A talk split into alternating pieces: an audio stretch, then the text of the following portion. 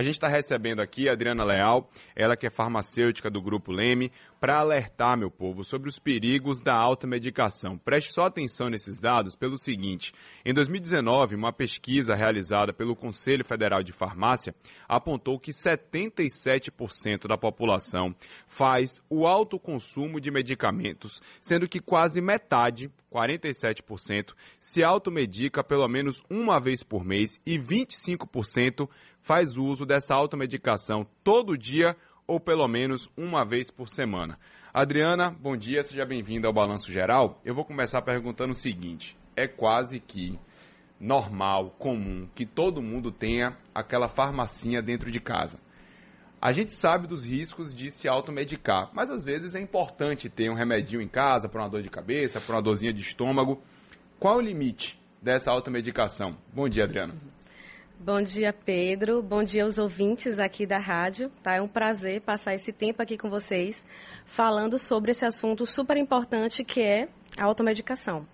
Né? Então, assim, o, a grande situação da automedicação, que é a pessoa ingerir exatamente medicamentos é, por conta própria e até mesmo sem é, a indicação de um profissional.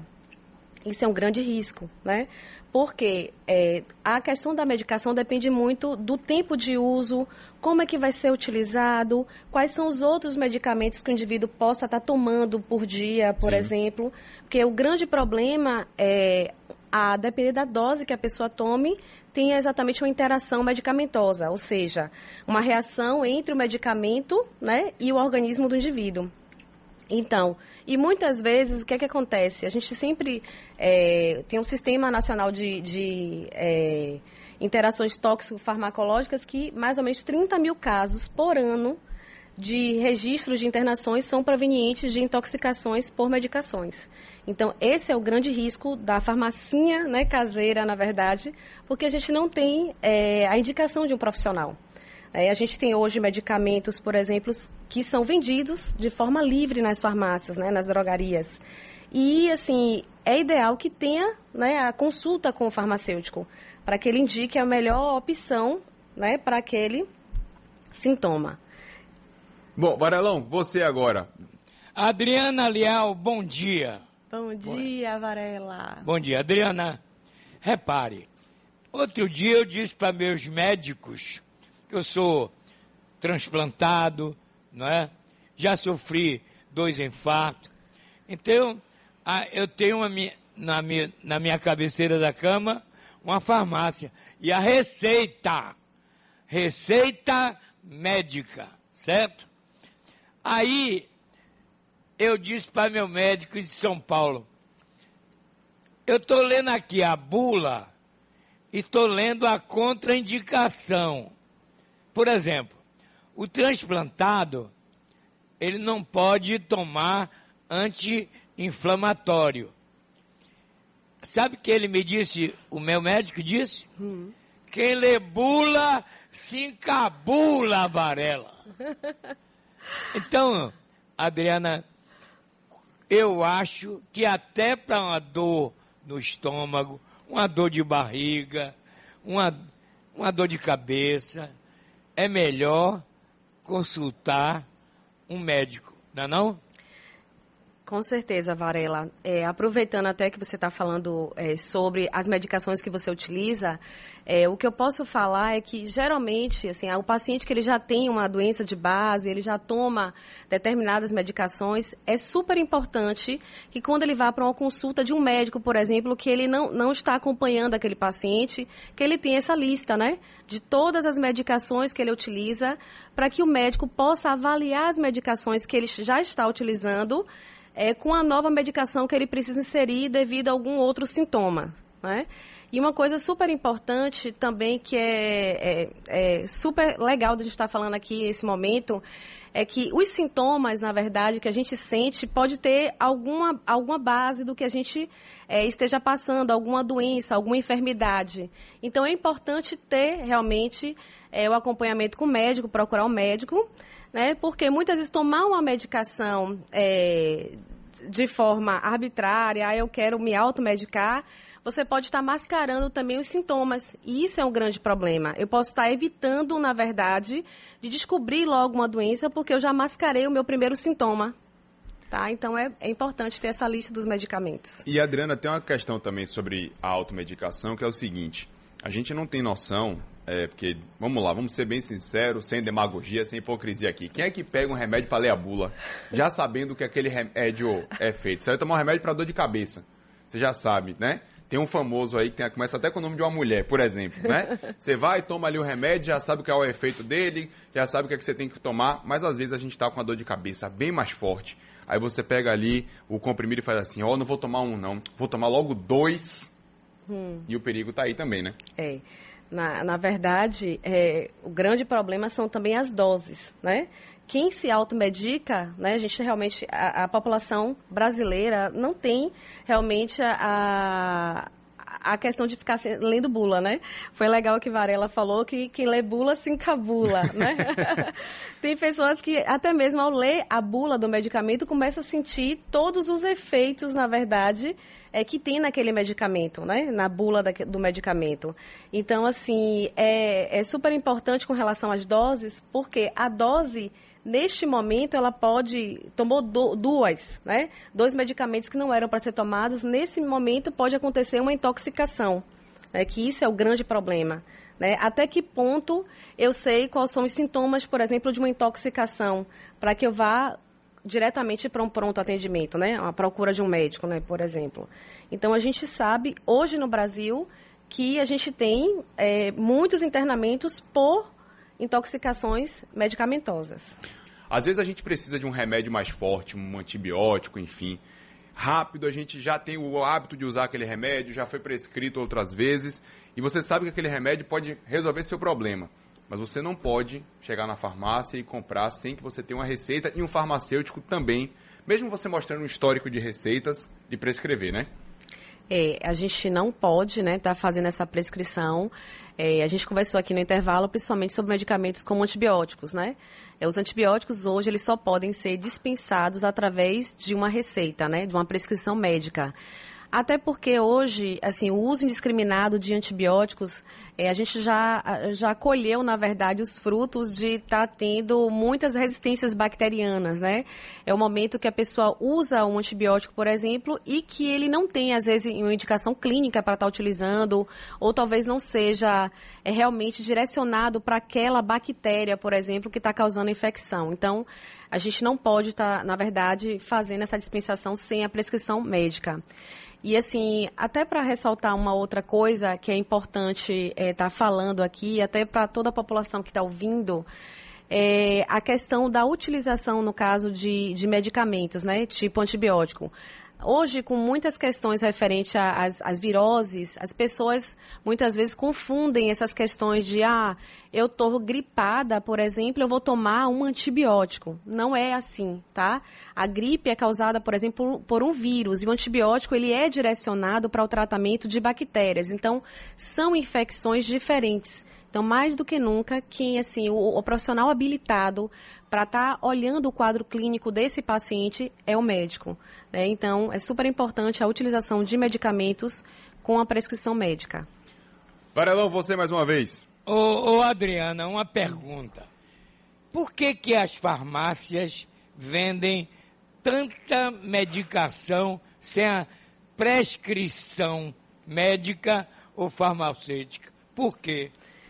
Olha só, Varela, é, a farmácia ela, ela, ela tem a liberação para fazer a, a, a, venda de medicações é, livre. Tem medicamentos que você pode comprar sem a prescrição, né? No caso, os antigripais, né? Algum, é, alguns anti-inflamatórios, por exemplo, é, medicamentos que você possa dar, analgésicos, né? De alívio imediato, por exemplo. Só que, assim, é, é, toda farmácia ela precisa ter um farmacêutico é, de plantão. E é exatamente neste momento que a pessoa vai fazer a compra de um medicamento né, de venda livre nas farmácias, nas drogarias, por exemplo, é importante que ela procure o auxílio do farmacêutico. Né? A farmácia ela tem que funcionar com o farmacêutico, porque naquele momento ele consegue dizer. É importante que o paciente, ele, o cliente, o paciente, né, naquele momento, né, ele diga quais são os medicamentos que ele já está utilizando. Né? Por exemplo, ah, ela utiliza um anticoncepcional, ela utiliza é, um medicamento, sei lá, um antipertensivo, por exemplo, né, que é aqueles medicamentos para controlar é, a pressão arterial. Então, é importante que esse paciente, quando vá ao farmacêutico, ele, ele possa dizer quais são os outros medicamentos que ele está usando. Por que essa descrição desses outros medicamentos? Porque no momento que o farmacêutico ele pode verificar qual medicamento que ele poderia estar tá ingerindo para aquela aquele alívio de um sintoma, por exemplo, o que, que acontece? Ele vai avaliar quais outros medicamentos podem ser tomados juntamente com aquele que ele já está tomando, por exemplo, para uma doença que eu diria de base, né? Um paciente que já é diabético, que ele já toma, né? É, medicamentos para diabetes, um paciente que ele tem uma pressão arterial elevada, né, o hipertenso que a gente pode falar. Então, é, é preciso que o farmacêutico ele saiba também né, o que o, o paciente, que o cliente está tomando, tá? É, inclusive, as grandes redes hoje, elas têm até aqueles consultórios farmacêuticos, né?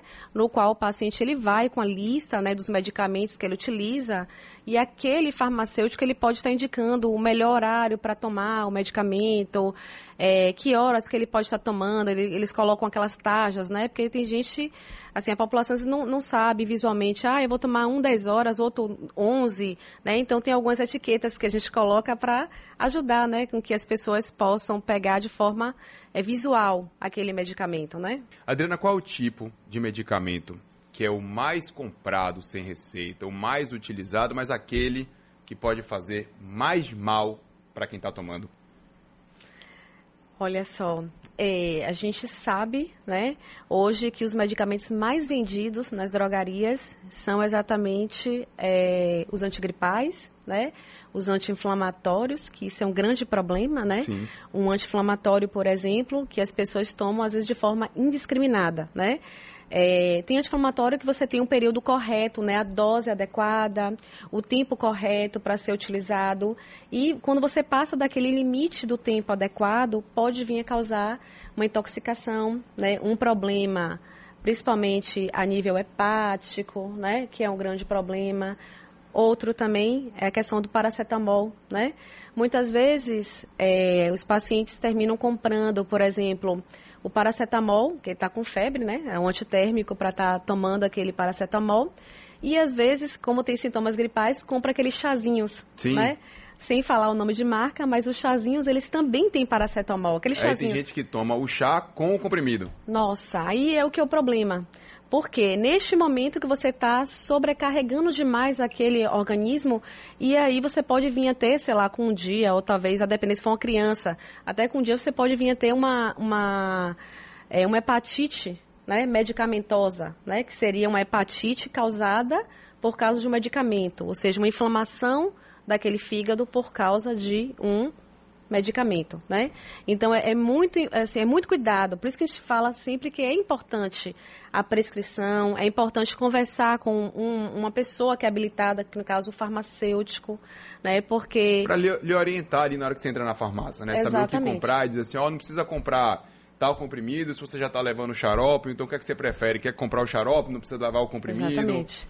É, a mesma coisa é, é paciente diabético e compra xaropes, que tem lá, né? Contém açúcar, é, né? Então docinho, né? É. é. o docinho é açúcar, gente. Exatamente. Né? Varelão, você mais uma vez. Bom, eu, por exemplo, tenho o hábito, viu, minha hum. cara, de tomar um chazinho antes de dormir. O erva doce, hum. o capim santo, o cidreira, cidreira, entendeu? Isso me faz bem para dormir. Eu não tenho insônia. O que, é que a senhora acha disso? Excelente ponto, Varela. É a questão dos chás, né? É, é, o chá, na verdade, ele termina sendo, ele não é um medicamento, mas ele termina sendo um remédio, né, que a gente fala. É, existe uma grande diferença entre remédio e medicamento, né? O remédio, é, basicamente ele ajuda na questão de, de, do alívio, né, de um desconforto, tipo um chá, uma bala de gengibre, para quem ah, com a garganta um pouco arranhando, eu chupo uma bala de gengibre, por exemplo, né? Então ele termina sendo um remédio, né? Mas o medicamento ele já é um produto que foi formulado por indústria farmacêutica, né? Já é um produto que foi pesquisado cientificamente, foi comprovado cientificamente, né? A grande situação hoje da, da questão dos chás, né? É, cidreira, é, chamate, é, chá preto, né? Todos os outros chás é muito. É, o problema, na verdade, pode acontecer quando se toma próximas medicações. Né? Porque, quer queira, quer não, eles, eles podem ter interações com é, um produto farmacológico que é um, um medicamento. Tá? Então, assim, é muito cuidado com relação de tomar esses chás, na verdade, que podem ajudar a acalmar e ele tem interações com medicamentos. É, existem chás, por exemplo, que a pessoa, tipo cidreira, você pode tomar junto com o antihipertensivo e ao invés de, do o antihipertensivo fazer o que ele precisava fazer, que é controlar essa pressão, o que, que vai acontecer? Ele vai exatamente anular o efeito do, do antihipertensivo. Então, isso é um problema. Ou então ele pode vir a potencializar o efeito, né? E o indivíduo tem uma queda é, por exemplo, drástica de uma pressão arterial. Então, isso é um problema. E, Adriana, mais uma pergunta aqui, que é o seguinte, que muita gente também acaba exagerando, é de não respeitar o intervalo das doses. Hum. Ah, é de 4 em 4 horas, de 6 em 6 horas, de 12 em 12, de 8 em 8, aí a pessoa pensa naquele, naquela agonia de ficar logo boa, de sentir logo o efeito do remédio. Ó, eu tomei aqui, o remédio era meio-dia, então eu vou tomar, então, 4 horas da tarde vou tomar logo três, vou tomar logo duas e meia, que é para potencializar o efeito, para ficar logo boa. Hum. Isso é um risco, né? Um grande risco. Porque aí é nesse momento que a pessoa pode vir ter uma intoxicação, né? E como é que poderia se pensar, por exemplo, numa intoxicação, né? Que tipo de sintomas, né? É a pessoa que toma é, medicamentos é, antes do horário, no caso, numa dose maior, então, depois, com o tempo, ele pode começar a ter uma taquicardia, né? Ele começa a ter é, algumas, alguns sintomas diferentes do que ele estava acostumado. Ele pode ter uma sudorese, por exemplo, ele começa a suar né, de forma excessiva. E aí é nesse momento que o indivíduo começa a ter uma intoxicação. Então, é um grande risco. Né? Como também, a depender do tipo, da classe do medicamento, tipo um antibiótico. Ele tem um tempo, na verdade, para ser tomado, porque é o momento que ele vai fazer ação lá naquela infecção. Né? Os medicamentos eles são programados né, para agir em determinados locais. E assim, se você sobrecarrega, no caso, tomando a medicação, é um, é um problema grande, na verdade, porque o organismo ele não está é, disposto, na verdade, não consegue preparado, combater né? preparado aquilo, né? E uma coisa assim que eu acho importante também falar, é, não só com relação a essas questões das doses, é a utilização. O Varela falou com relação a chá, mas a outra questão que assim, as pessoas sempre perguntam referente à utilização do álcool, né? É, eu posso tomar medicamento. Ah, quando você está tá tomando um antibiótico e quer tomar uma numa sexta-feira, que nem hoje. É, Sim, exatamente. Acho que é uma das perguntas que mais acontecem, na verdade. É, tem gente que deixa até de parar é, para de tomar uma medicação porque ele quer tomar, né? É, uma bebida, Sim. né? Uma ingestão de álcool, por exemplo. Então, assim, um diabético, por exemplo, ele pode tomar um álcool, por exemplo, porque ele tem uma doença crônica. Sim. Então, ele toma todos os dias aquele medicamento para controlar, né? O hipoglicemiante para controlar aquela glicose. Então, ele pode tomar? Pode né? Mas como pode, Adriana? Não, calma. É uma coisa moderada. Que, que quantidade seria, né? Por exemplo, uma, um copo de cerveja, é uma dose pequena de uísque, uma taça de vinho, isso é uma coisa moderada. Né? O que não pode é exagerar, não... já que você vai sobrecarregar seu fígado todo, né? Exatamente, com álcool e com remédio. É. Exatamente. Agora, tem classes, por exemplo, de medicamentos como anti-inflamatórios, que todo mundo gosta de tomar, né? Ah, estou sentindo uma inflamação. Às vezes nem sabe se é uma inflamação. Se está tá com alguma inflamação é. ou não, e está pipocando Bom, comprimido para dentro. Exatamente. Então, tem medicamentos como anti-inflamatórios, por exemplo, que você não pode tomar um, é, um álcool, por exemplo, né? Uma, uma cerveja, né? uma, um vinho, por exemplo. Então, a gente geralmente recomenda que o indivíduo espere 24 horas, por exemplo, para vir a tomar, na verdade, fazer ingesta de álcool, né? Tomar cerveja, né? tomar o vinho, que muita gente gosta de tomar. E tem aquele negócio, né, Adriana? Se você está com alguma doença, está tomando remédio, evite álcool, É. se recupere e depois tome sua cerveja, tome seu vinho. Varelão, excelente entrevista, hein? É, parabéns, diz aí a Adriana. Deus lhe proteja, Adriana. Agora, toda farmácia tem que ter um farmacêutico, não é isso? Com Deus te certeza. abençoe. Muito obrigada, Varela. Foi um prazer falar com você e com todos que estão vindo a gente aqui. Adriana, muito obrigado. Bom final de semana para você, viu? Muito obrigada. Foi um prazer.